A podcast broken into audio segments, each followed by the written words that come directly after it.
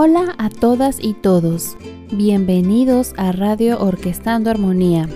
Mi nombre es Arelia Londra Sandria Ángeles, maestra de coro de Orquestando Armonía. En el episodio de hoy te traigo una historia, La jarana de Mario, de Alec Dempster. Quien es artista plástico, vivió un tiempo en el sur de Veracruz, donde convivió con músicos de son jarocho. Su obra ha sido expuesta en varias ciudades de México, así como en Estados Unidos y Canadá. Ha publicado varios libros, entre los que se encuentran La jarana de Mario y más recientemente Ni con pluma ni con letra. Comenzamos.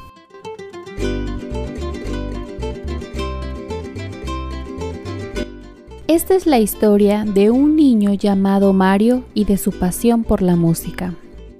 Cuando Mario era muy pequeño, le gustaba dormir en una hamaca porque su madre le cantaba mientras lo mecía.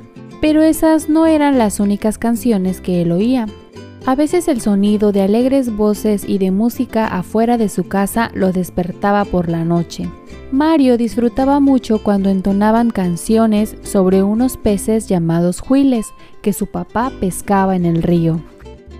Cuando se volvió un poco más grande, Mario empezó a salir con sus papás a los fandangos. En estas fiestas, muchos vecinos se juntaban y por turnos bailaban sobre una pequeña plataforma de madera conocida como tarima.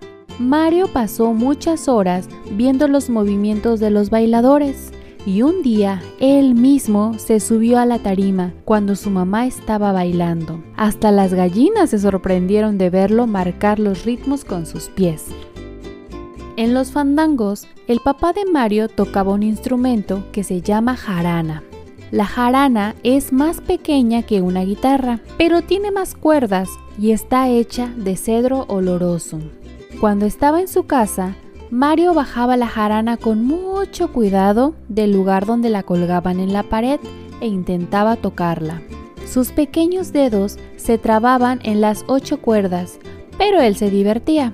Lo que más deseaba era acompañar a sus primos, que cada diciembre salían a cantar de casa en casa. Aunque Mario siguió creciendo, la jarana de su papá todavía le quedaba grande. Por eso, sus papás le regalaron una más pequeña, con la que pudo tocar sones con más facilidad. Los sones son las diferentes canciones que se tocan en un fandango.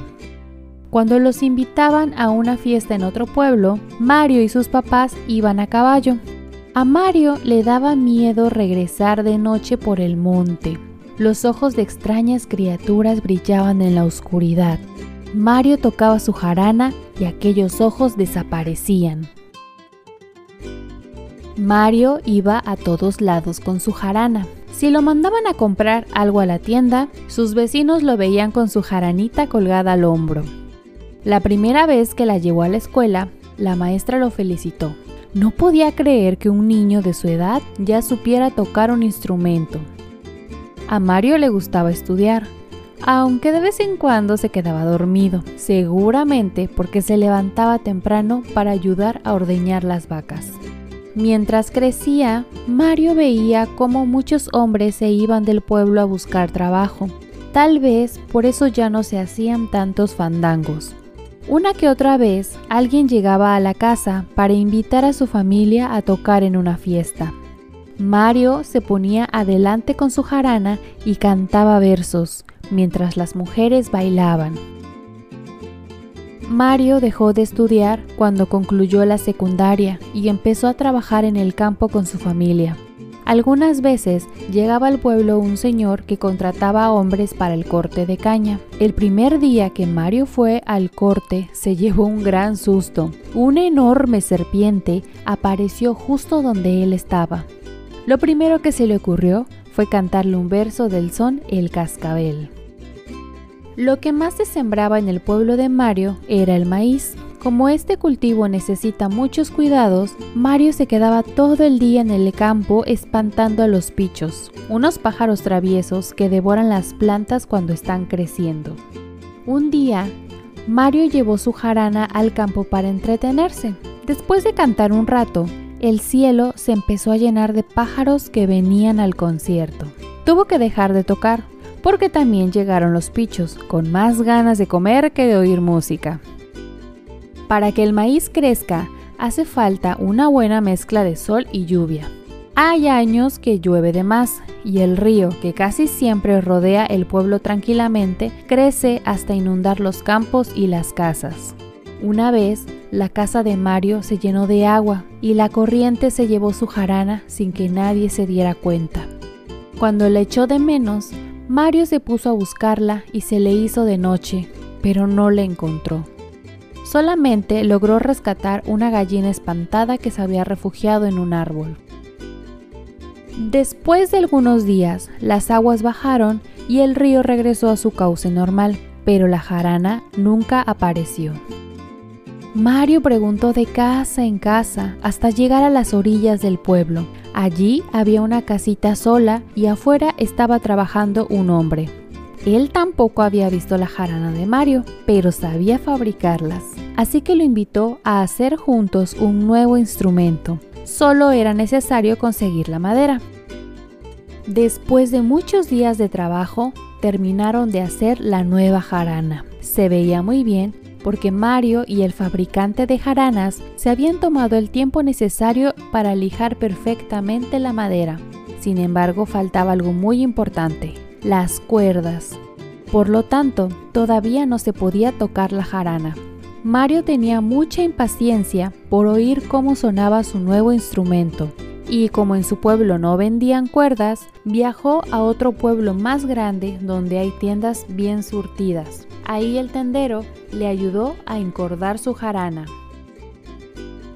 Durante una semana, Mario probó el instrumento tocando todos los sones que se sabía anhelaba el día en que pudiera estrenar su jarana en un fandango para oír su voz junto a las voces de los otros instrumentos.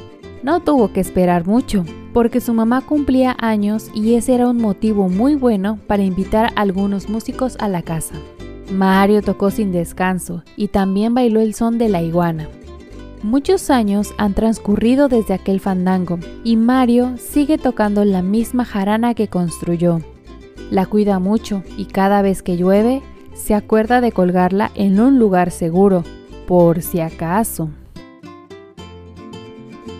Muchas gracias por escuchar Radio Orquestando Armonía. Espero hayas disfrutado la historia de hoy. Mi nombre es Arelia Londra. Nos escuchamos la próxima semana.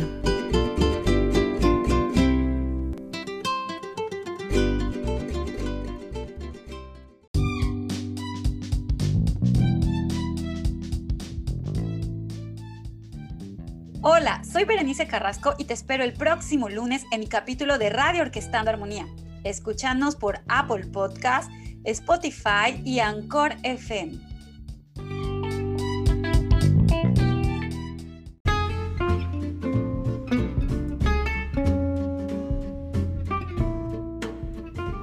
Radio Orquestando Armonía. Haciendo comunidad en Boca del Río.